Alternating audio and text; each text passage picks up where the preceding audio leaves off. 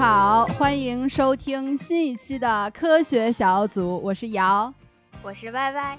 我是大宝。哎呀，这真是我们隔了很久很久之后的一次录制啊！那个我们也是 很不好意思，所以在节目的一开始呢，先跟大家解释一下为什么我们断更了这么久啊？呃，主要是我们三个主播最近生活都发生了很大的变化啊。先从我说起，就是我是就来到了澳大利亚啊，来到了这个土澳，然后要开始重新一段学习的这个生活。刚来这边正好碰上我们过年之后的这段时间，然后也是，呃，因为一些生活上、学习上的原因，所以每天时间都非常的紧张，然后也没有时间去补充学习新的素材。所以着实没有什么可以聊的，然后加上生活时间也比较紧，也没有时间安排录制。啊，我觉得主要是我的原因。啊，我一直在期待瑶，就突然有一天在群里面分享说，哇，我遇遇到了一个大帅哥，他实在是太帅了，我遇到了我的心动男孩儿。我我一直期待瑶分享这样的。大宝对于我这个在异国他乡发展出一段异国恋这件事情特别的 关注，就是我感觉就比我妈问的还要勤啊，就每每次都问我，哎，有没有帅哥啊什么的。就这种，哎，但是很可惜啊，因为就是学习实在任务太重了，所以大部分时间都是在。看书，然后可能就是跟同学交流交流，所以还没有时间 那个发展出异国这个恋情啊！我以后会努力的。你真是，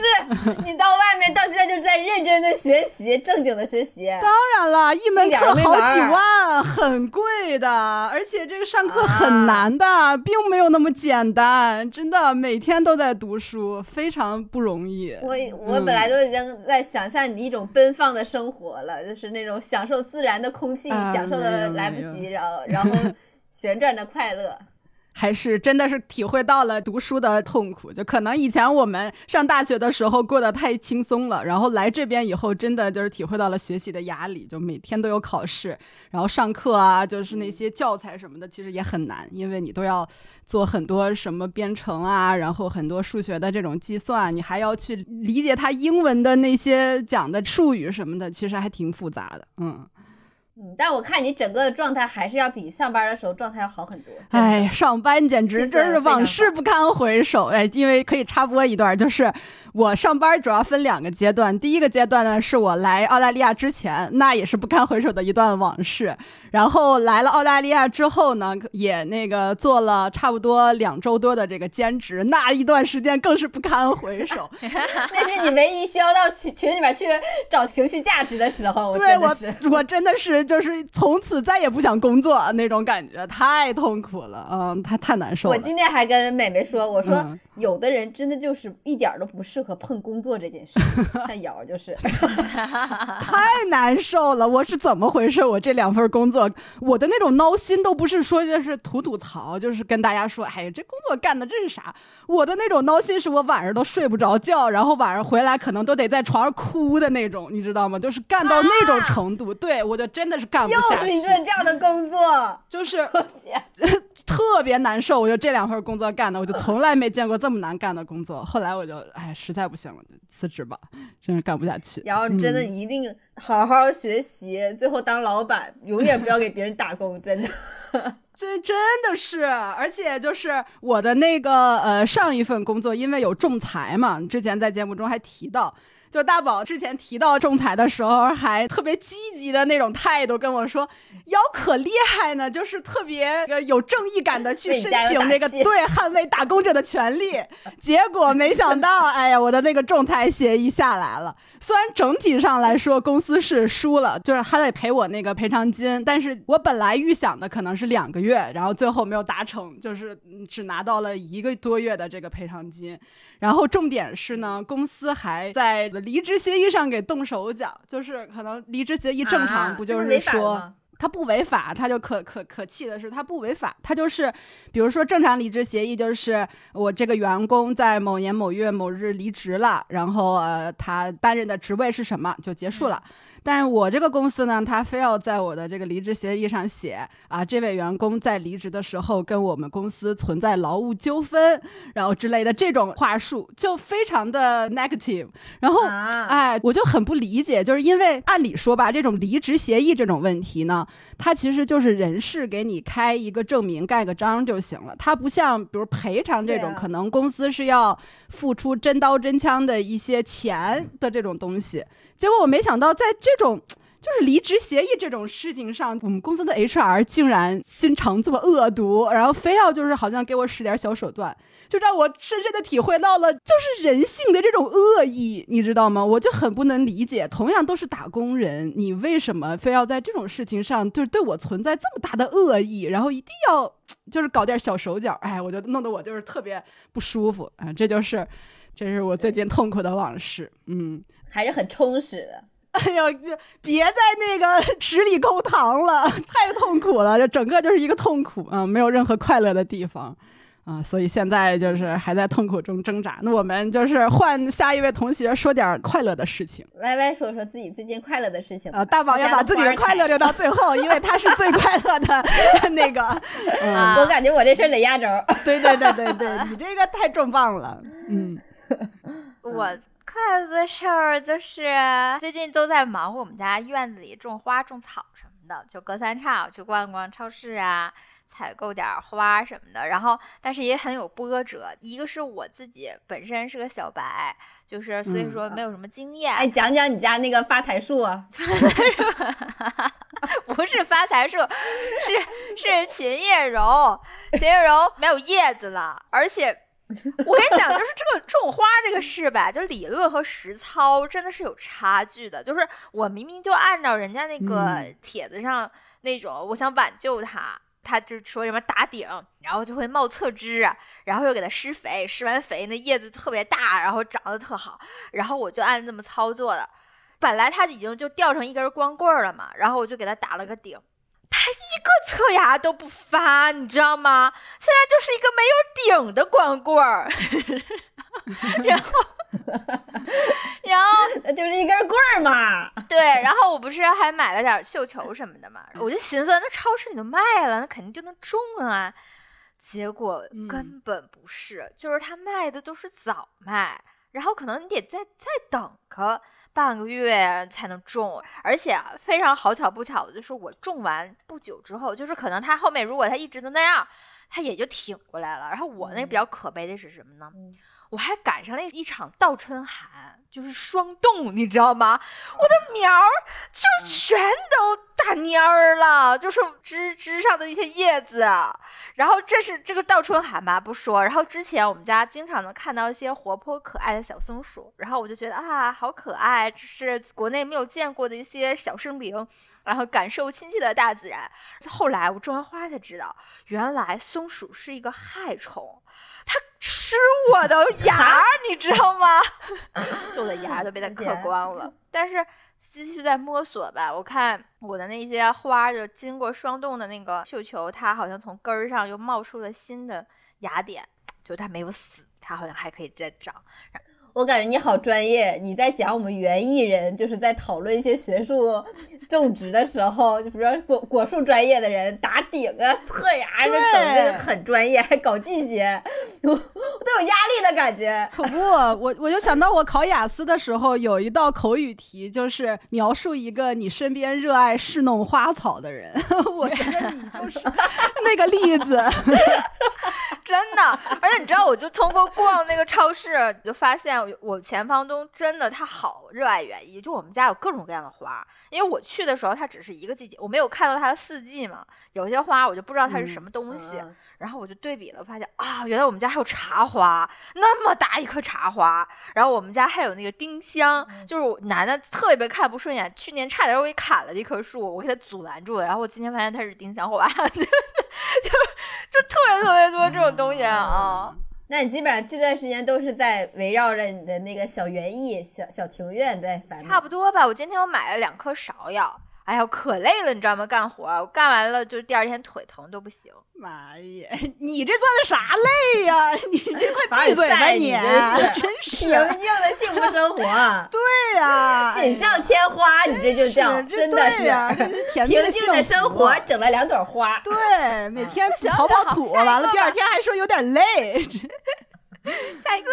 哎，我这个事情，嗯我这个事情就真的很重头了。我在录制的时候，我还在想呢，犹豫，我在想要不要还是秘而不宣，就是。哎呀，哎呀，后来那我们这个独家新闻呢？我们这个小博客，独家，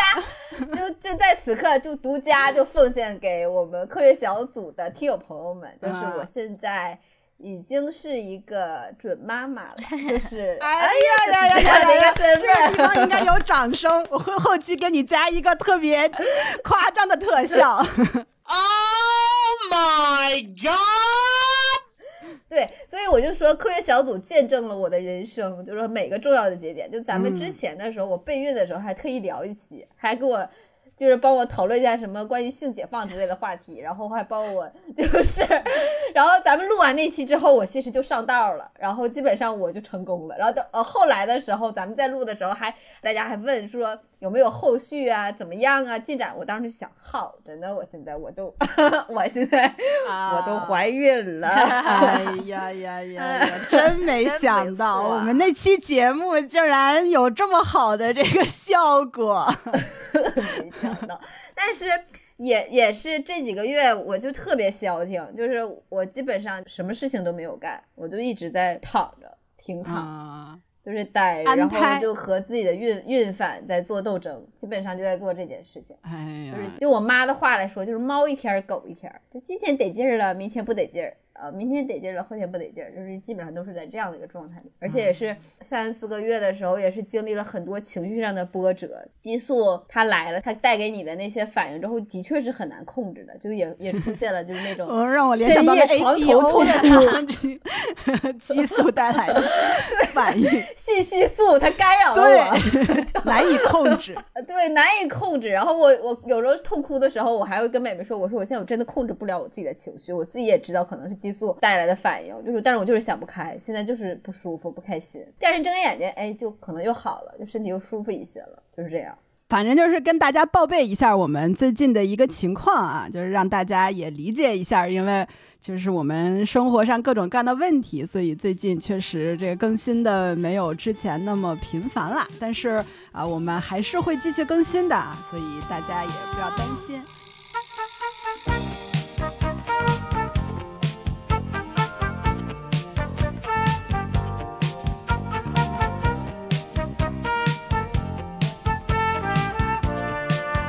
那我们这期要跟大家聊的选题呢，其实是呃我们最近都看过的一部这个电视剧，也是给我们平凡的生活增加了很多的安慰啊。那这部电视剧就是，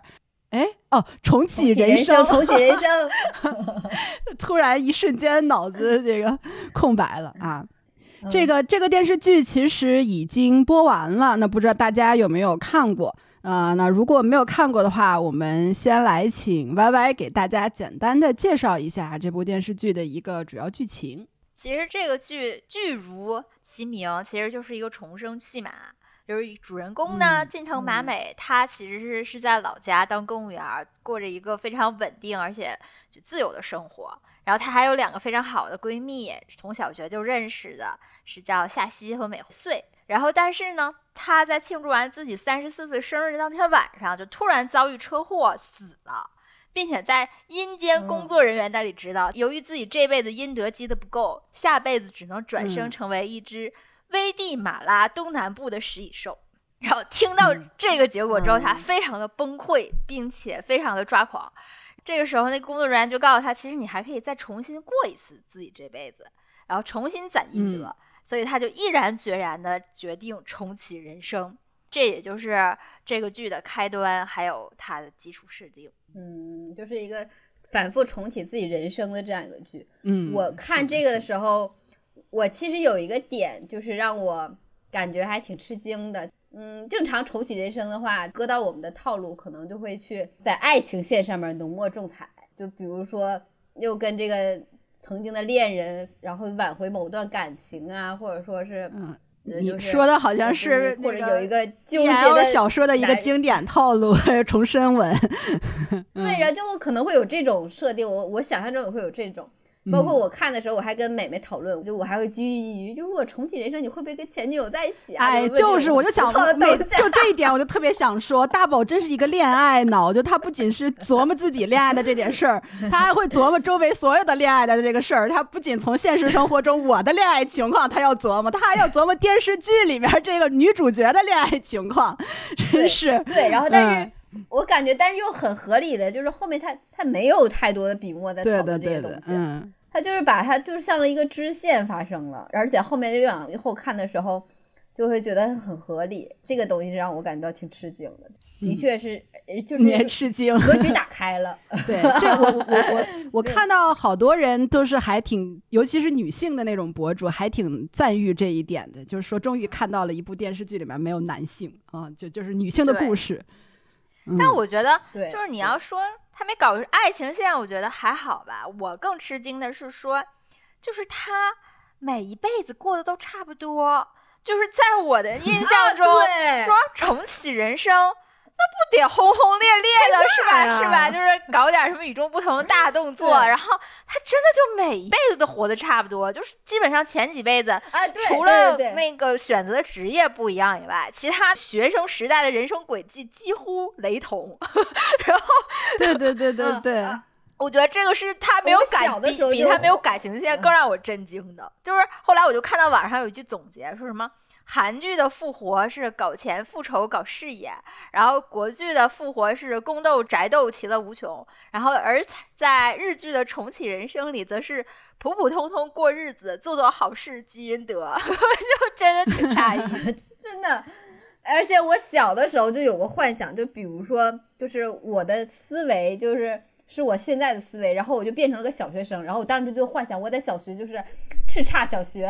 就是柯南大杀最四方，小学生，然后智商爆表，而且那种洞悉一切。我就我真的在小的时候就幻想过这件事情，然后结果在这部剧里面，他尤其是第二世的时候，他没有很注意这个学习这个事情。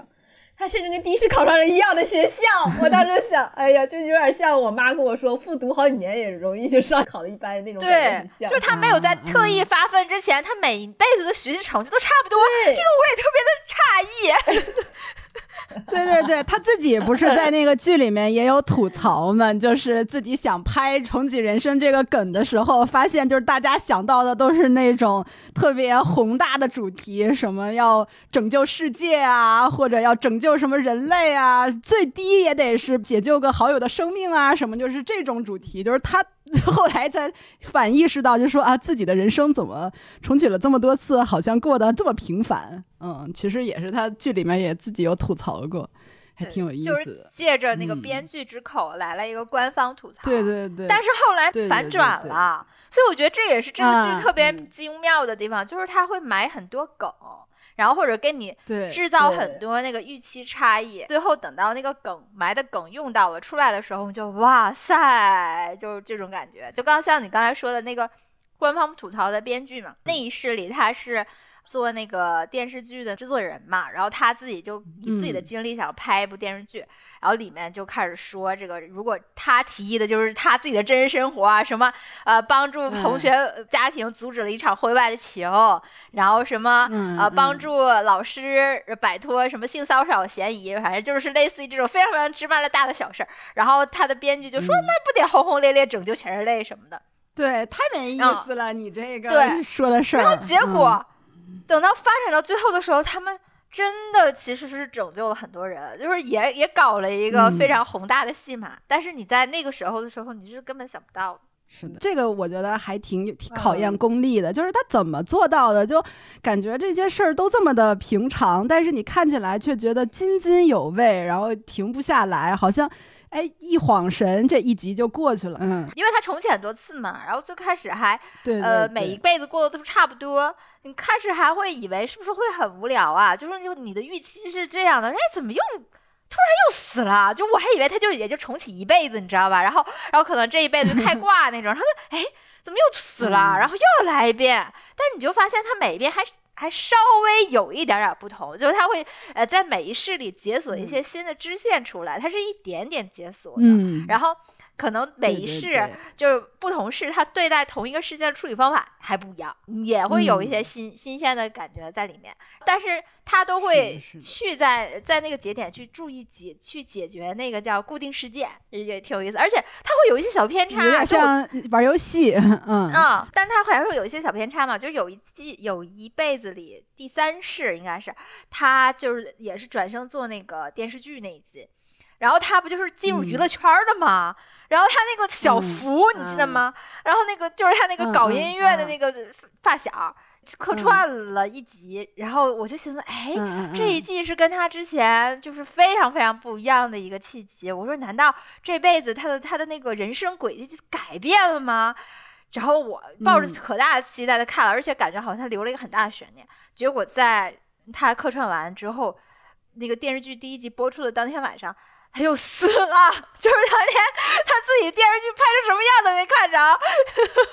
而且他还有一种感觉，就是其实好像拍的挺烂的，就是后面的时候自己有做梦也在铺垫，就是那个虽然这个这个人生经历很难得，但是好像拍的也没有说大反转，说成为一个大爆款，一个特别好的剧，对对对就是那种对对，就是又调回来，就是啊还是普通人很努力，但是不一定会做的有多么的好，就有呃，没错没错就是他在里面剧里面其实有好多小悬念，就是让人很意想不到。就比如说像那个你说的那个小福，就是他在里面设置过很多就是点，就是我们都知道小福最后他没有成为一个非常优秀的这个音乐人，但是中间呢，他比如说就是几个人收到了那个小福的唱片，然后去听的时候。就是听完以后，大家就沉默了。就我们都没有听到那段音乐是什么的时候，那个时候我在想，哎，是不是这里有个伏笔？就是小福其实是一个才华横溢的音乐人，但是因为就是被埋没了怎么样，然后 最后没有出头。我有这样想，最后发现就是小福他就是一个彻头彻尾的不行啊，他他他他确实没有音乐才华，然后最后结果他也没有什么有很好的成绩。然后包括他去演演戏的时候，我也想说，哎，这会不会是一个小伏笔？就是发现小福他可能是在演戏这边特别有天赋，然后最后他成了一个特别成功的演员。对对对对结果后来发现好像也没有，就是这些人好像都没有说就是那种转变人生成功的那个啊契机，就是他跟对对，他就是告诉你，人生就是平平凡凡，是大多数，就是那种感觉。对，就是 他跟那个杨紫琼最近那个获奖的那个电影，对《瞬息全宇宙》就就很不一样。你看，就是《瞬息全宇宙》，它也是其实也是多一个不同的那个平行人生，但是他就会讲说。比如说，你开始杨紫琼最开始演的就是一个很平凡的女性，但是呢，她其实有无限的可能，她可以在其他的宇宙中成为超级英雄，然后她可以在其他的宇宙中成为世界瞩目的名演员。就是他会告诉你说你是有可能的，你一定会成功，然后他会给你展示这种积极向上的点。但是这个重启人生的就是。你好像看不到你的人生有什么，就是可以大富大贵的这种潜力。对，就不管你好像重启多少次人生，都是一样的一个平凡的小人物。而且就是他做的好多选择，你就会觉得，哎，他为什么不想的就是更加光彩夺目的那种选择人生路 径去选择呢？就怎么还像之前一样呢？啊，包括后面他不是出现了那个他公务员的同事嘛，就在他应该是第四辈子里的，嗯嗯说那个叫河口，然后说他也已经嗯转、转世了七八次了吧，反正就是次数很多，然后每一辈子都过得跟之前一模一样，连工作都一模一样，就在市政厅当接待员。哇！我当时就牛逼死了，这些人就 这些人真的就是对自己的人生有非常准确且自信的认知，就是我不想成为就是人上人，或者说我不想成为大众眼里的成功人哎士，我就对过我自己想过的生活。觉得没错，哇塞，而且他每 一辈子里面，就是他嗯爸妈从来都不催婚。他他，然后他周围的姐妹们 也都一直单身，都单身，对，然后我就是想，哇，是的，就是这个感觉好像人生选择的特别自信的感觉，就那种，没错，就是有一集他跟他爸聊天的时候，然后他爸提到说。他妹妹，然后可能嗯要带她的那个男男朋友来，对他爸当时有一个停顿，就说：“但是有一个，哎，让我不禁想到了一个问题。”然后我就我会想说：“哎，这个问题是不是想到了说你都年纪这么大了，是不是也该带一个男朋友了之类的这种话题？然后没想到他爸说，哦，如果他是一个怪人该怎么办 之类的这种话题，啊，真是。就是完全没有把就是这种话题往我预想的方向引，对嗯就他完全没有那种世俗的观念在里面，就是好像我们要做过一个很规训化的人生，就是他每一辈子就这么嗯活，然后大家大家也都按自己活法活，然后都感觉又又自在，然后也活得很满意，就那种感觉。我爱这离合，爱这悲欢，爱这烟火的人世间。对你的眷恋总让我魂萦梦牵。我爱这湛蓝的白云天，爱这晨昏的明与暗。无论命运的滩头沟坎，总有温暖的夜。对，而且我觉得这个戏的后面的那个，大家都开始说有燃起来了感觉，或者很感动感觉，先决条件也就是因为她这个所有的姐妹们都是单身，她们都腻在一起，然后一辈子都一生一世一起走，人生重要节点都是和姐妹在一起，难忘的事情都是和姐妹在一块儿，然后嗯。也值得为姐妹重新来一遍人生，去改变她的那一个那一个转折点，就是所有的起点全是其实是友谊，嗯，就是，而且我觉得，就是他其实没有说，就是把那个爱情这件事情，然后特别的矮化，或者说就是他把男性给丑化，就是他有，我觉得那个情节设置的特别好，就是他跟里面那个这个女主跟她的这个前男友。他们俩之间的这段故事，就是他很巧妙的一个点是在于，就是他设置的是这个女生跟这个男生分手之后，这个男生因为他俩分手了，反而变成了亿万富亿，万富翁。就是对，而且那个点特别有意思，就是他有一集说，而且他俩稍微重合一点儿，那男生的金钱价值就是的，就是他有一集说想要回去，然后说，哎，他是亿万富翁，我要体验一下跟亿万富翁在一起的生活。没有想到，就是因为这个女生跟这个前男友交往了可能两周，然后导致这个男生后面的这个财运掉了一日元。就特别有趣儿，就好像你看这个点，就是看起来好像在说，因为这个女生，然后这个男生的成功受到了影响，就好像是有点贬低女生的意思，但看起来就是感觉很有趣，就是那种自嘲的这个意思，就是他成不成功好像跟我也没啥关系。你看，因为我他还少了一亿美元，我还觉得挺有趣儿。啊，这个我是我觉得挺让人觉得那个意外，又感觉就是很很大气的一点，就是如果我们写，我觉得很很很容易会写到，对，就是可能。我虽然没有跟你在一起，但是我有更好的选择，就是那种感觉，就是我抛弃了一个坏男人，或者是我不跟这个男人在一起，我会走向更好的人生。但是他没有，就是他其实有成为亿万富翁夫人的可能，但是他就是没这个命，你知道吗？最后就是他。就他他写的这个特别有趣儿，就他没有说抱怨谁，也没没有说这个路一直是往前走的，我所有的选择都是代表我要走向一个更好的人生，就没有他可能他的选择就是代表他做了这个选择，他可能人生不如另一个选择好，但是好像。也没有在在这个电视剧里讲那么多好像功利性的，就是成功失败的这种东西。他就是写的所有的选择做的都很随性，然后有了什么这些结果，他都觉得很很坦然的接受，甚至带点这种自嘲的这种这个小小小段落，哎，我觉得很有意思，很有意思。嗯，我觉得他后面那些反转也挺神奇的，就那个河口嘛，刚才说提到当了好几辈子公务员那个，就是因为在第四次人生里他们偶遇，然后他们聊天，然后给了他一些启迪，结果在在第五季人生里起到那么那么那么那么那么反转的关键作用，就是都惊呆了，你知道吗？就是哎，不能剧透太多，有一些铺垫，对，而且那嗯个安藤英那段的表现也特别好笑，就是重复看了好多次。他听到那个消息的反应，这演得啊太逗了。对鞠躬什么的，日本人特别的那啥。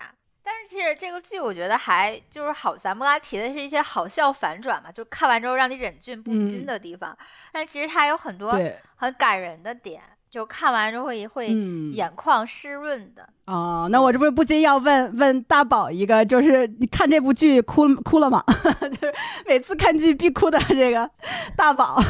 哭到真还没有哭，但是就是这个剧整个全程看下来的时候没难受，因为这那好是这会儿是在孕吐嘛，就是我没孕吐，哦这是很高的评价了吧？我觉得。呃没有觉得很难难受的那难过的那种感觉对，就是它能嗯完全吸引我的注意力，我就可以一直都看进去。然后随着它的这个剧情的发展，然后就就是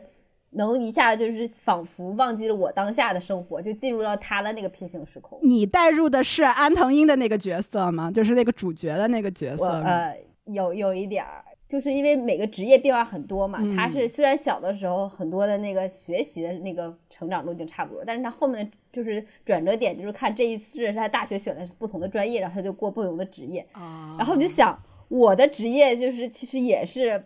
总是用这种重启的方式过。就他做化学实验的时候，他当科研员的时候，我当时也是天天做化学实验。然后他用的那些那些设备，我当时都是用那些东西。然后他去搞那个在电影制片行业的时候，我曾经也很向往说能不能进电影制片行业，所以我就的确会随着他每一世的转折之后，我就会幻想，就是说，嗯，好像是我也有过那种小重启的感觉，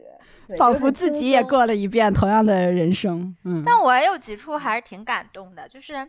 第一处是比较嗯前面，就是那个呃马美他呃在考虑再三之后，决定没有去干扰那个小福的音乐人的轨迹嘛。然后最后嗯等到他们重逢之后，然后他就问小福说：“你现在觉得幸福吗？”然后小福说：“幸福啊。”然后那个时候他就，然后你就会觉得啊，他自己的选决定没有错。然后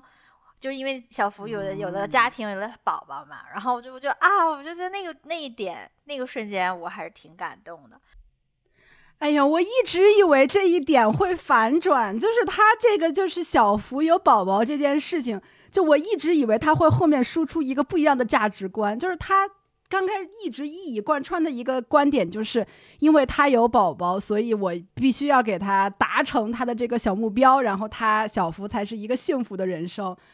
而且，但是他这个前提是说，他跟他的前女友离婚了，然后呢，他前女友其实因为他这个事儿也过得不是很快乐，然后中间其实两个人有很多很不快乐的这种回忆。我以为就是他会最后输出一个不一样的价值观，就比如说，可能会拯救他的第一段婚姻啊，或者就是想让他们之间的那个。就是他的前妻也是他们的这个同学，可能就生一个孩子，然后他们俩有一个快乐的结局什么的。我以为这段会有一个反转，结果没有想到就是一以贯之的离婚。那可不是啊，就是他，我觉得他就是故意这么写，其实也是因为告诉你，就是他不是说你以为的好的就是好的，就是它那个过去和未来，它一些联系是很奇妙的。就是如果说你我这块儿的时候你要是真的就是说，嗯就想用自己定义的好去改变别人的命运，可能就是反而会跟你想象的不一样。不是，就是你不觉得他前妻很可怜吗？就是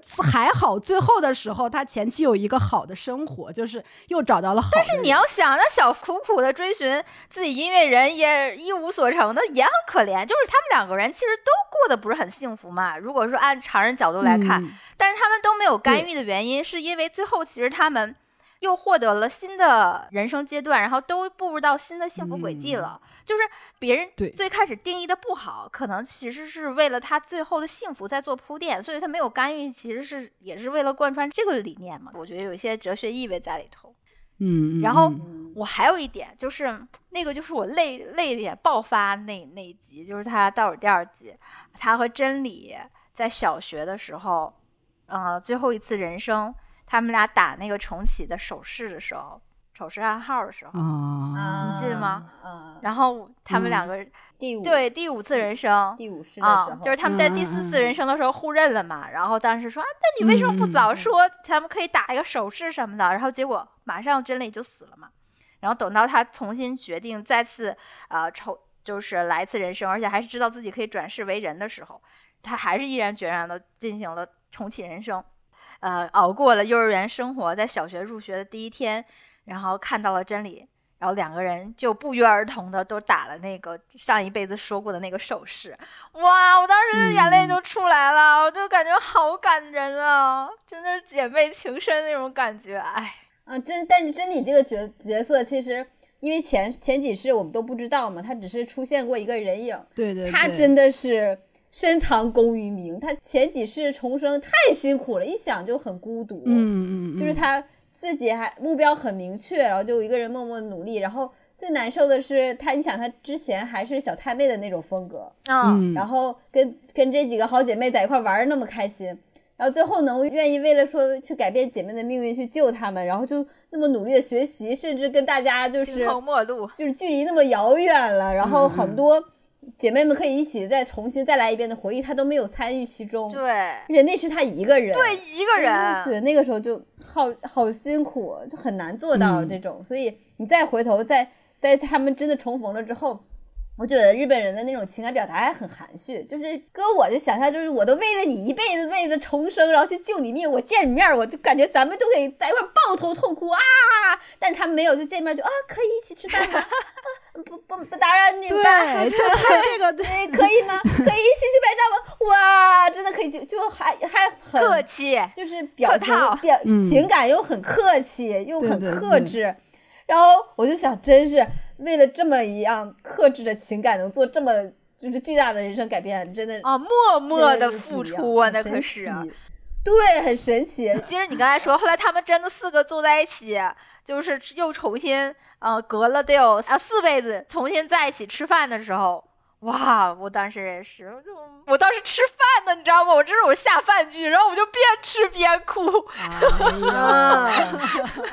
嗯，我觉得就是他在那一世讲讲到，就是他那个好朋友，就就是因为没有阻止成功，然后那个好朋友去世了。后来他参加出席他们的那个葬礼，然后后面结束之后那段儿还感触还挺深的，就是这个安藤英，就是他那个主角出来之后，一个人看着天。就有你感觉他在长叹一哦口气，但是他又没表现出来，就是有一种，哎呀，我的人生好像还没有结束，但跟我有关的人全都不在了，我在这个世界上还要干什么的那种感觉哎啊，就，就那个意思拍的很很很很好，就那个哦场景也是这个电视剧《封神》的一个这个场景，小小的渗透。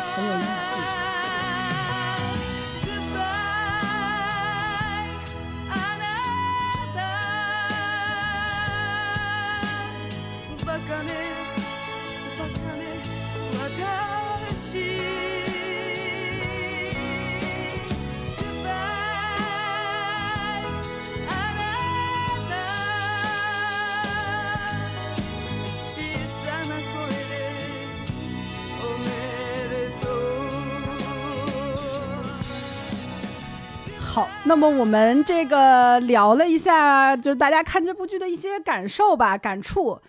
嗯，我们接着就呃下面那个聊一些这个畅想哎是吗？畅想一下，如果自己能重启的话，重过、重新过会过什么样人生是吗？对对对，我们代入一下自己的那个现实生活，嗯，就如果给你歪歪这个，不是说嗯看完了之后就就的确是每天睁开眼睛之后就会去想嘛？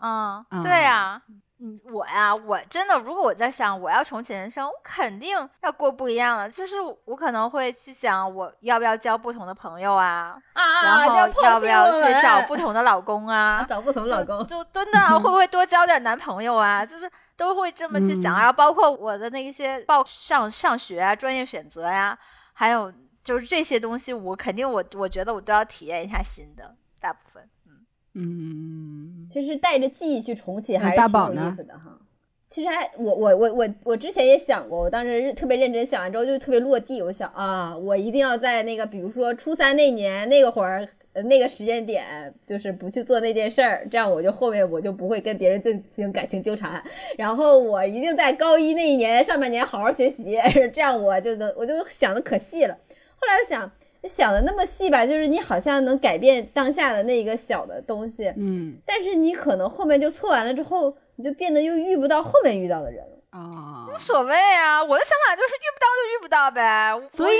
你就没有说想要保留的部分吗？你全都是想要改变的部分吗？你就没有觉得你这一世有什么好的？你下一世还想继续这样吗？不，我觉得我这世已经挺好的啦，然后我可以再去试试不一样的呀，就是这种，就是我我的想法就是，我即便可能下一辈子过得不如现在，但是我觉得我体验了一下不一样的东西，我也挺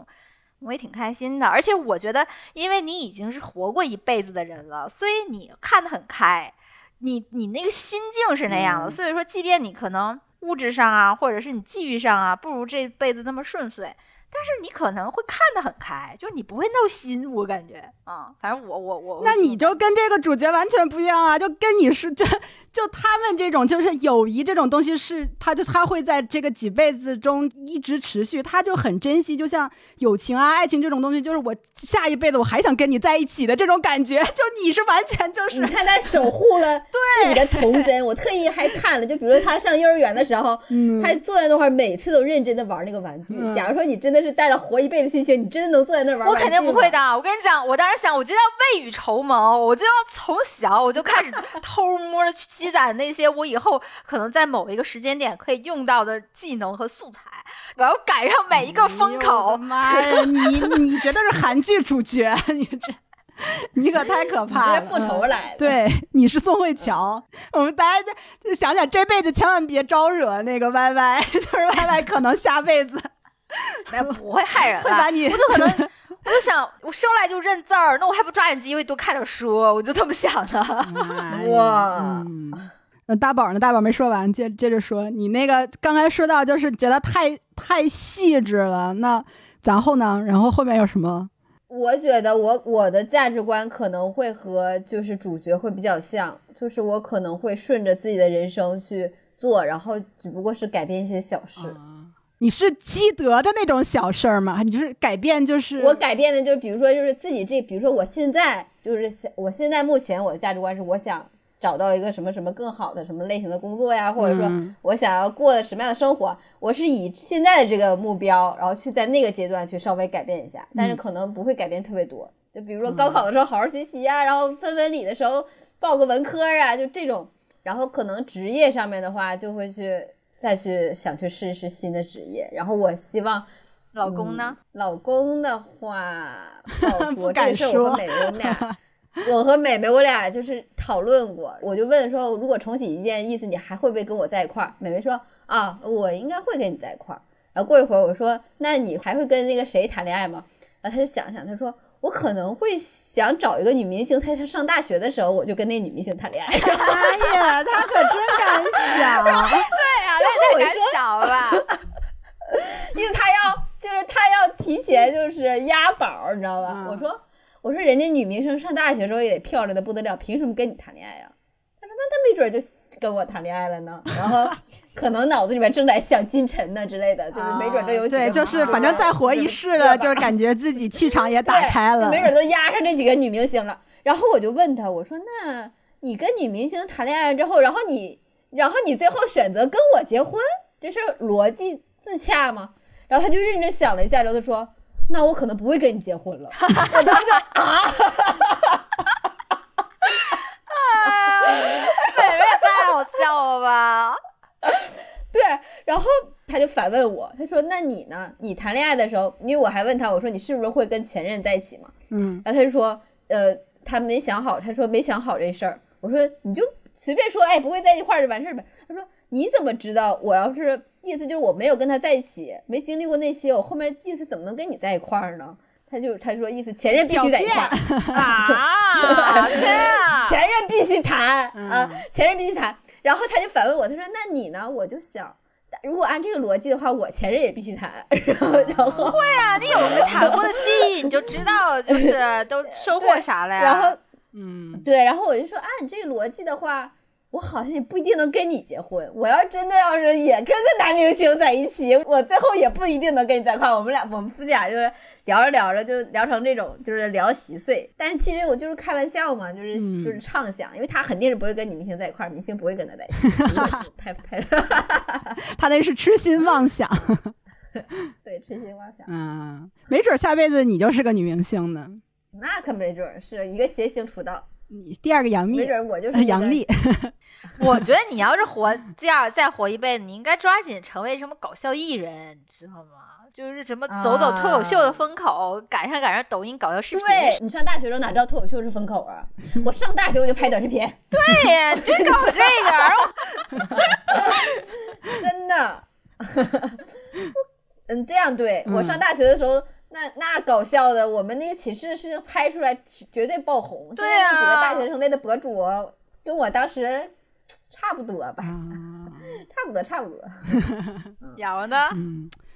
哎呀，我这听了。我开始的那个想法其实跟你们就差不多，因为感觉一说起重启人生，就是好像都会纠正你，感觉这个一一人生中让你觉得有点后悔的地方，就是觉得哎呀不尽如人意。我想就是下次我能变得更好。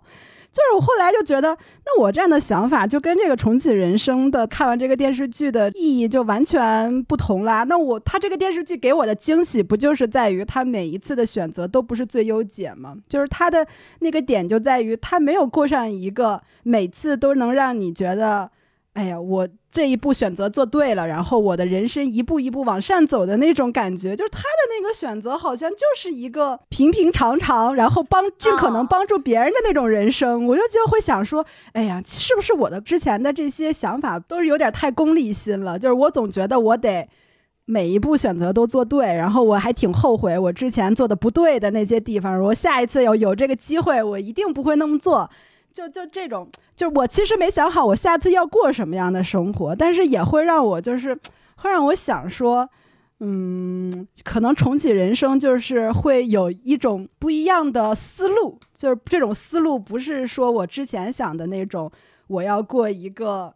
我想象中更好的生活。嗯，这这个是是我可能的一点小感想，但是具体是什么样我也没想好。嗯，对，嗯就我也觉得不嗯是说更好，就是体验一下不一样。对，就比如说这辈子，嗯，想做不敢做的，不是你知道吗？你这个问题就是在于，就是我们很多人说，比如说我们这辈子为什么很珍贵，就很多事情很很难得，就是因为你只有一次选择，你做了这个东西，你知道没有后悔药。就如果像你这种感觉去选去做去过生活的话，就是人生没有什么大不了的。就我跟他在一起，我不行了，我下辈子再换呗。你就你会又有这种感觉，你知道吗？所以对你的人生来说，就没有什么是重要的事情啦。这个是才是最可怕的，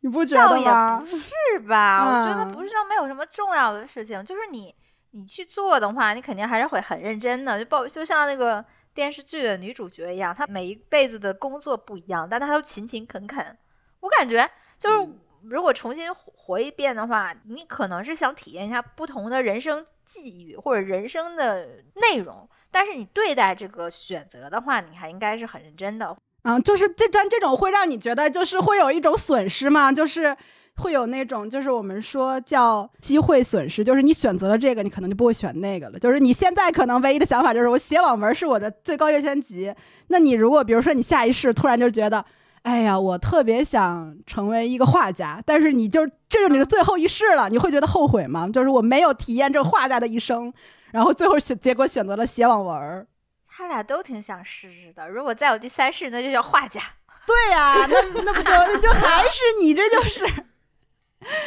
哎呀，你这每一世都让你觉得就是不够，无限次重启。就是我我们属于是我是属于是在自己的轨道上面做一些小优化。歪歪说我就逆转，对对 对就做一个歪歪别样的就是每一世都要当大女主 啊。没有没有，就是体验一下不一样，就是完全，幼儿园购置房产，然后初中开始购买彩票，主要高中的时候环游世界，大学的时候世界第一女首富，玩，没准你那山茶花就是你你下一世提前就是种的呢，就因为你早就购买了房产。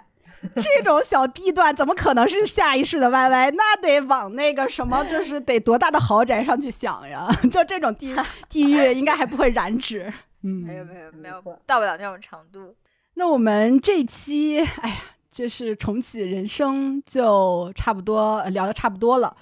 哎，不知道大家看完这部剧有什么感触啊？其实我我觉得我们可能聊的还就是比较比较碎，然后有很多呃一些比较呃，就是可能大家很有很多共同感触的地方，我们没有聊到。就是大家可以在我们的评论区把你们的这个感受和想法写下来，然后我们也很高兴跟大家在评论区继续去交流。啊，那我们今天的节目就到这边啦，然后很感谢大家这个在我们断更的这段期间一直对我们不离不弃。那我们就下次再见啦，拜拜。拜拜拜。你想预定哪一国的早餐？当一杯不加糖的咖啡取暖，坐在阳台望着对面的山，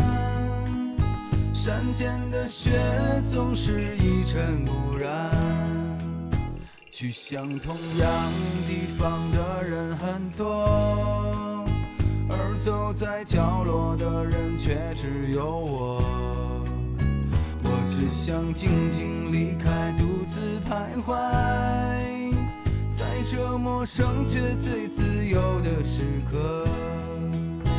一场雨揉进相见的朦胧，在湖边回忆往昔的每分钟。你是否在仰望潮湿的星，还是陷入了闹市的？